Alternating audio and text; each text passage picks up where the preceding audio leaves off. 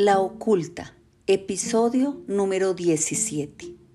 Alberto empezó a comprar una revista que se llamaba Lux, en la que disquedaban consejos de erotismo, y así poco a poco nos fuimos yendo.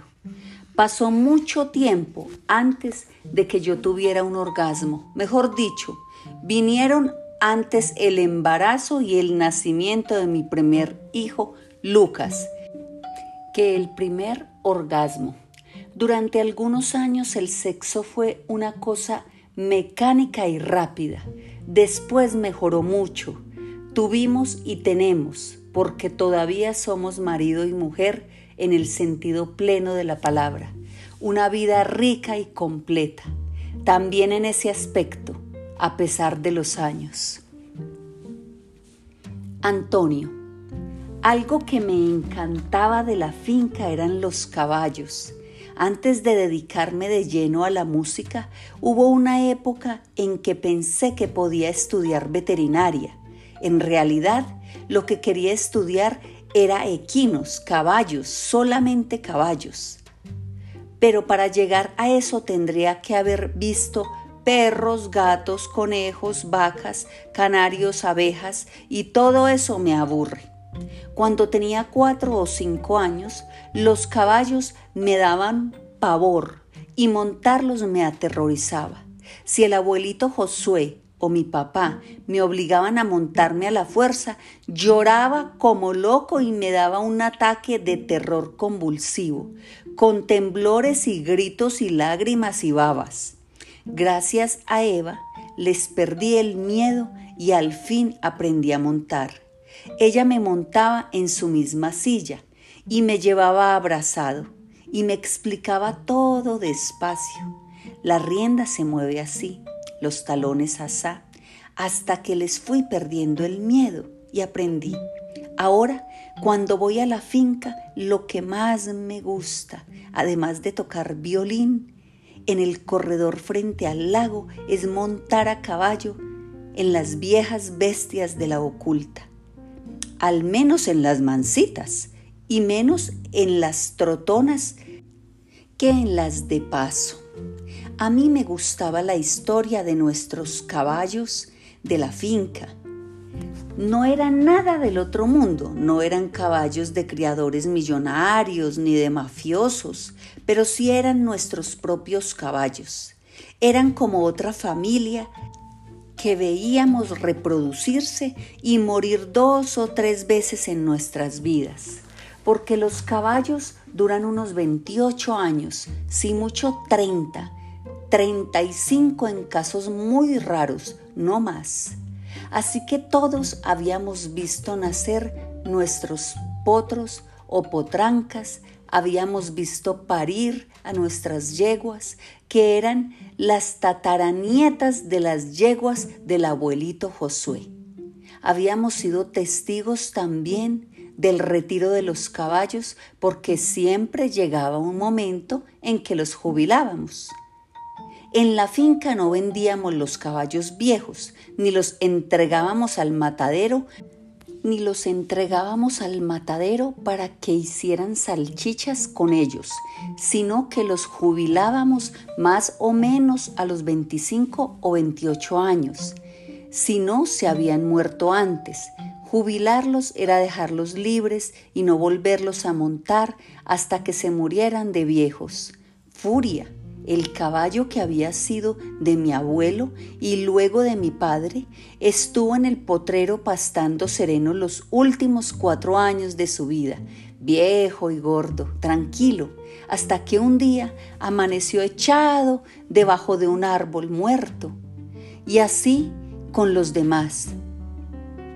Toque toque, patas blancas, horizonte, la silga, terremoto, tarde, día, misterio, a todos esos los hemos jubilado.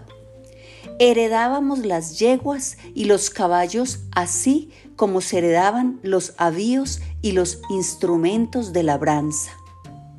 Igual que se heredaban la tierra, los muebles y las casas. El abuelo Josué decía que la raza de los caballos de la oculta era una buena raza yeguas mansas y briosas al mismo tiempo, muchas veces moras que acababan blancas, cada dos o tres generaciones alguna alazana. Lo más importante de nuestras bestias es que no eran flojas de cascos ni pajareras, confiables para montar en ellas durante largos trayectos en la montaña, al lado de precipicios verticales, fuertes para cruzar ríos crecidos, sin espantarse, de buena boca, obedientes al talón y resistentes a las pestes tropicales. En los últimos años nos las amansaba siempre el mismo domador, Egidio, el mayordomo de la Inés, que lo hacía muy bien.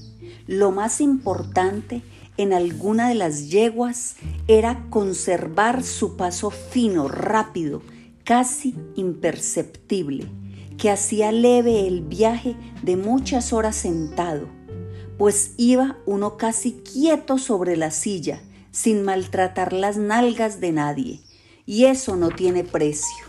En los largos trayectos de días y de años, loma arriba y loma abajo.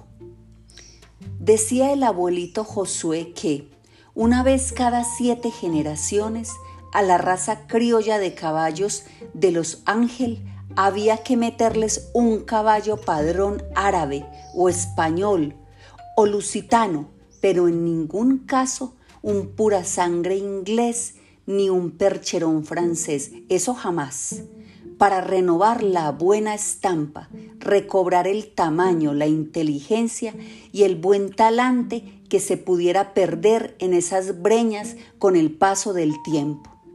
También para moderar el apetito lascivo de los machos. El macho mejor plantado se dejaba siempre sin castrar, de padrón, encerrado en una pesebrera de la finca, que los volvía locos desde potros pero sin ir a perder la suavidad del viejo paso fino que se había logrado con tanto esfuerzo, con tantos cruces mediáticos y conversados. Así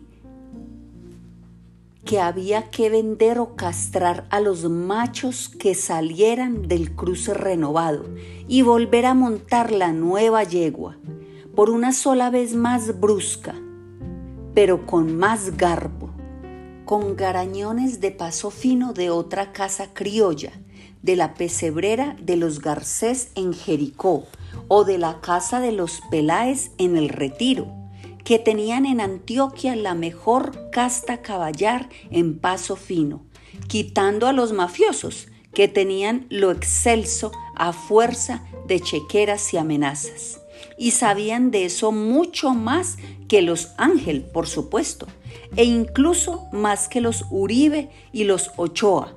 Claro que para los Peláez eso de meter un caballo español de vez en cuando era no solo trampa, sino también herejía.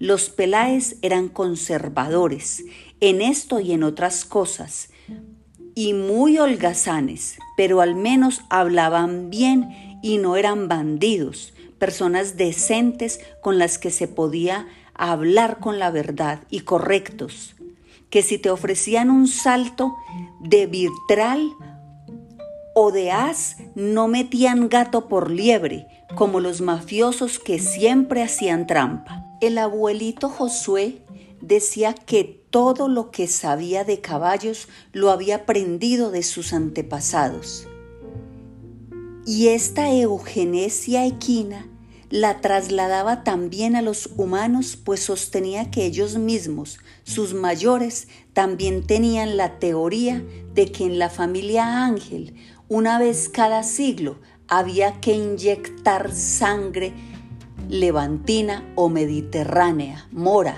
semita, portuguesa, griega o italiana, para que en el crisol benéfico de las razas locales negras, indias, mestizas, no se perdiera del todo la que había cruzado el mar con toda la ilusión de un mundo nuevo, con toda la utopía de un mundo mejor.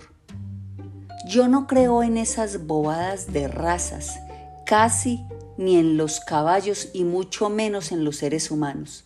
Pero eso es lo que el abuelo decía, y aunque quisiera no podría olvidarlo. Claro que con los perros, los caballos y las vacas uno puede buscar ciertas características y descartar otras, pero las virtudes y los defectos humanos son tan variados y son menos del cuerpo que del espíritu. Así que trasladar el levante de animales a la crianza de hijos era un abuso de sus teorías de la raza. Era eso lo que había enloquecido incluso a un pueblo inteligente y ponderado como el alemán, que por su amor a los perros y a los caballos de raza habían extrapolado el asunto a la gente y en su absurda eugenesia se habían despojado de la variedad y la riqueza genética, que es lo que ha hecho la maravilla de otras tierras y el mejor ejemplo de esto está en el Nuevo Mundo, el del norte y el del sur, donde no somos más pero tampoco menos que nadie como decía el primero de nuestros antepasados, que se vino a estas tierras para él lejanas y donde todos somos o aspiramos a ser de un tono ámbar, una belleza de color, el color de los mestizos y de los bastardos. ¿Y qué otra cosa somos los colombianos sino mestizos, zambos, mulatos y bastardos? Eva tenía moto y yo llegué a pensar que no había en Medellín ningún hombre mejor que ese muchacho. Me enamoré como loca, por lo menos dos años. Se llamaba Jacobo, como mi papá, pero le decíamos Jackie y era judío. Jackie Bernstein. Él me decía que Bernstein era ámbar en alemán, piedra quemada y en efecto él tenía un perfecto color ambarino, porque gracias a la moto, una Ducati italiana de carreras, vieja, achacosa, caprichosa, vivía siempre bronceado. Usaba también unas gafas ray que me mataban. Mi papá nos tenía terminantemente prohibido montar en moto. Decía que podíamos hacer lo que quisiéramos, menos montar en moto, porque las motos eran más peligrosas que un revólver, eso decía. Así que yo tenía que citarme lejos de la casa para montarme en la moto de Jackie. En esa época no se usaban los cascos, no eran obligatorios, pero yo nunca pensé que podría matarme. Lo único es que me daba algo de miedo encontrarme con alguien de la familia y que le contaran a mi papá que me habían visto en una moto. Yo me cogía el pelo con un caucho para que no se me notara en el despeluque que había salido en moto. Al volver a la casa me alisaba el pelo con las manos y volvía a ponerme el caucho muy apretado. Yo me excitaba a veces cuando montaba a caballo en la oculta, por el roce de la silla, en mi entrepierna, pero cuando empecé a salir en moto con Jackie, la excitación era doble, ese temblor, esa vibración de la moto, esa potencia con que aceleraba, frenaba, corcoveaba, y yo abrazaba a Jackie al mismo tiempo mis senos apretados contra su espalda. Eso sí que me producía una emoción impresionante. Yo vivía asustada de bajarme de la moto, de que se me fuera a filtrar y a notar la humedad que se me formaba, imposible de contener entre las piernas. Casi me dolía allá abajo cuando salía a pasear con él. Yo era muy joven y era virgen, pero no tenía planes de llegar virgen al matrimonio, como Pilar. Jackie me decía que podíamos ser novios, pero que en la casa de él no podían saberlo porque lo habrían desheredado si se enteraban de que tenía una novia Goy. Así me decía él, Goy. Una gentil, no una judía, una cristiana. Yo le decía que estaba dispuesta a volverme judía si él quería, que a mí me importaban un pito esas cosas de la religión, pero que por él era capaz de aprender hebreo y de fingir fervor en la sinagoga, si me llevaba, de afeitarme la cabeza y ponerme una peluca, de vestirme como una campesina polaca del siglo XVIII si era necesario. Pero él me decía que eso no era posible, que no funcionaba así, que el judaísmo no le interesaban las conversiones. Incluso me contó que había consultado con el rabino de Medellín, un argentino, y el rabino le había dicho que no se valían las conversiones por amor, solo por la íntima convicción, una iluminación, y que incluso así eran muy cautelosos en aceptar nuevos fieles. Yo le decía que mi papá Cobo no solo se llamaba igual que él, sino que decía que nosotros también éramos judíos, que el primero de los ángeles en llegar a Colombia se llamaba Abraham y era sefardita, seguro, y que hasta se había casado con un natal Betsabé. Llegué a pedirle a mi papá toda nuestra genealogía, esa que más tarde sería la pasión de Toño para tratar de convencerlo y le recité la retaíla completa de nuestros nombres judaicos. Jackie dudaba, decía que eso en Antioquia era muy común, llamarse Isaías o Elías o David o Salomón. Decía que nosotros éramos católicos, que mi mamá, Ana, no podía ser más católica y que lo más importante entre los hebreos era la línea materna, que era la única confiable.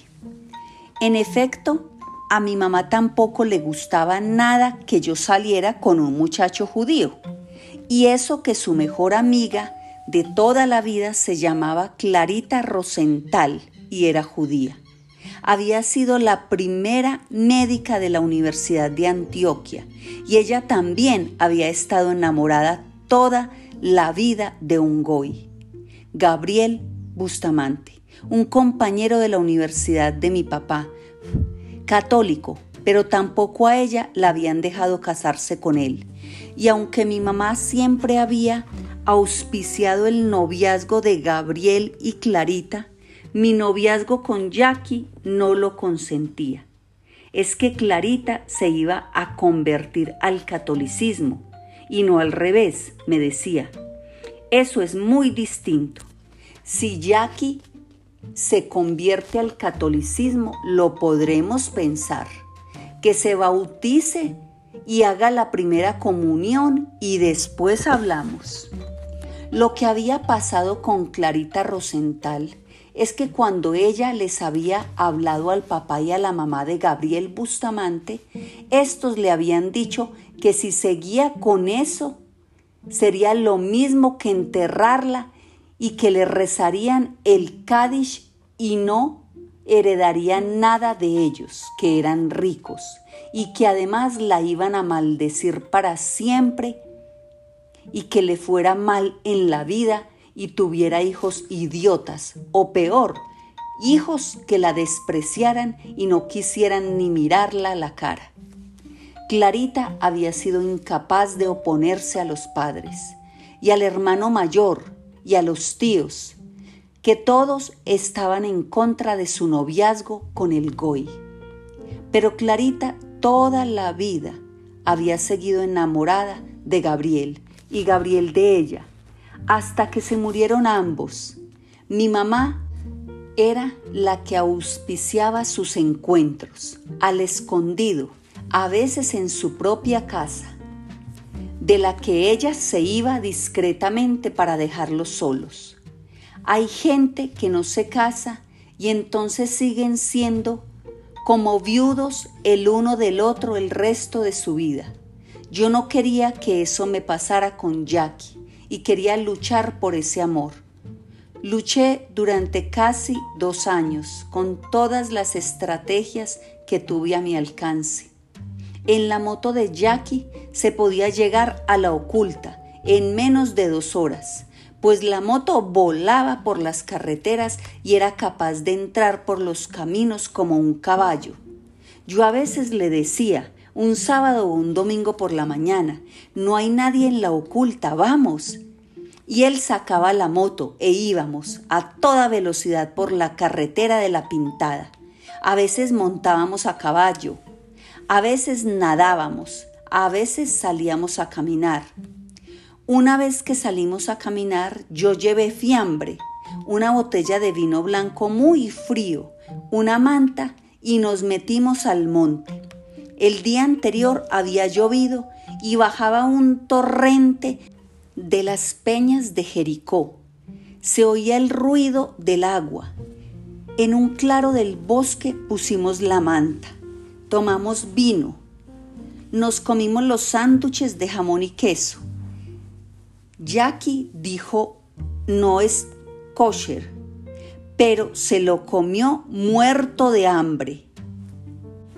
Después de los vinos y la comida nos besamos y besamos como nunca nos habíamos besado.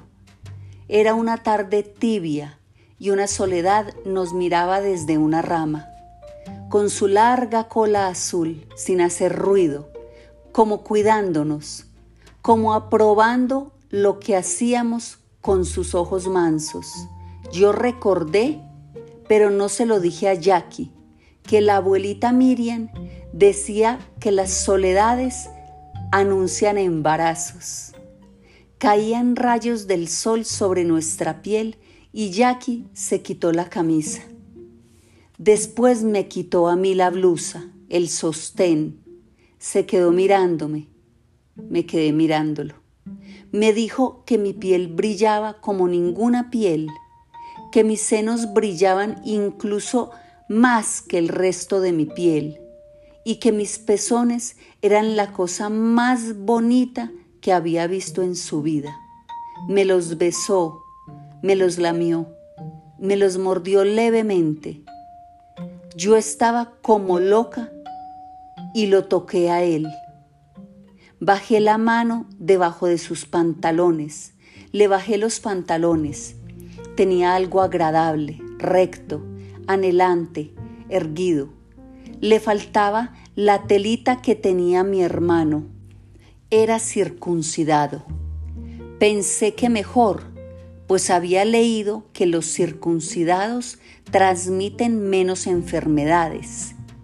Le dije que tuviera cuidado, que era la primera vez que yo lo hacía. Y él lo hizo con una dulzura que creo que nunca nadie después ha tenido conmigo, tan despacio, tan rico, con tanta delicadeza, que en la manta apenas quedaron unas pocas gotas de sangre que no me dolieron nada al salir, pues yo estaba tan mojada que todo fue más fácil. Él se vino por fuera de mí para no correr riesgos. La soledad nos miraba desde la rama y luego se acostó muy pensativo boca arriba.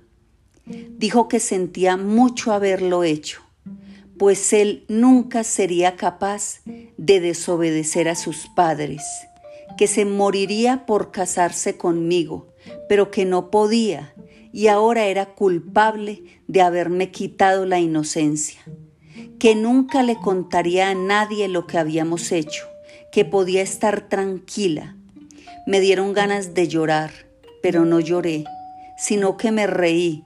Lo miré sonriendo con mi mejor sonrisa, tratando de parecer alegre, y le dije que bueno, que me daba pesar, pero que bueno, que yo entendía.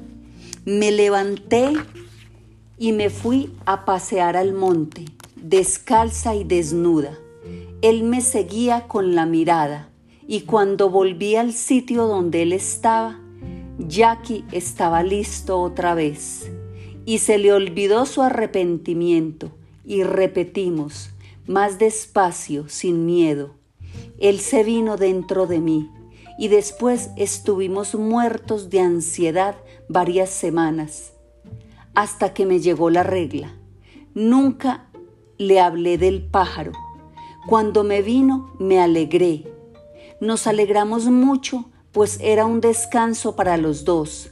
En ese momento de la vida, no tener que enfrentar cosas más grandes o una gran pelea familiar o un aborto clandestino que era peligroso y sórdido en aquellos años. Volvimos a acostarnos algunas veces, casi siempre en el mismo bosque de la oculta. A veces cogíamos la moto e íbamos hasta la oculta solo a eso. A veces no aguantábamos un viaje tan largo y nos íbamos a unos pinares por el retiro. Yo tuve mi primer orgasmo con él, muchos orgasmos. Quiero decir, mi primer orgasmo en compañía y uno enlazado con otro en poco tiempo, porque ya con mis dedos había aprendido a tenerlos desde mucho antes. Es más, yo creo algo. Pienso que a la mujer que no aprende a tenerlos sola, luego le cuesta más tenerlos acompañada. Después de un tiempo, me di cuenta de que él me quería más de lo que yo lo quería y que sufría como un desesperado por no seguir conmigo, casarse conmigo. Después de venirse sobre mi pecho, acostado boca arriba, lloraba como un niño. Yo lo acariciaba y pensaba que era un cobarde, pero le decía que tranquilo, que encontraría él también una muchacha judía a quien querer que por ahí estaban las Lerner, las Zimmerman, las Manevich, las Diner, que saliera con ellas y se olvidara de mí. Él me decía que le habían presentado a todas las judías de Medellín y que ninguna era tan linda como yo, ni vestidas ni mucho menos desnudas, que a ninguna le brillaba la piel como a mí me brillaba, que ninguna tenía el pelo tan largo y tan negro, que ninguna se humedecía tanto como yo me mojaba. Me dio rabia pensar que me estuviera comparando, pero seguí callada, con ganas de llorar, pero muerta de risa. La risa muchas veces, por lo menos en mí, es la mejor coraza. Un día alguien llegó a mi casa con el cuento de que yo estaba saliendo en una moto Ducati con un muchacho. Mi papá me llamó después de la comida y se encerró conmigo. No me regañó, sino que se le aguaron sus ojos azules y me dijo que él no aguantaría si yo me mataba en un accidente, que no se lo perdonaría, que me rogaba por lo que más quisiera que no siguiera exponiendo mi vida así. Que él en el hospital veía heridos y muertos en motos todas las semanas. Que él me prestaba el carro cada vez que yo lo necesitara. Así tuviera que irse en bus al trabajo, pero que me rogaba por lo que más quisiera que no saliera en moto nunca más. Yo no fui capaz de desobedecerle y con Jackie me veía a pie en otras partes, pero ya no en la moto ni en la oculta. Le dije que en mi casa también había prohibiciones, tabúes, como en la suya, que no eran religiosas, pero eran casi religiosas, que en mi casa el pecado era montar en moto, mucho más que comer jamón de cerdo o acostarme con un judío circuncidado.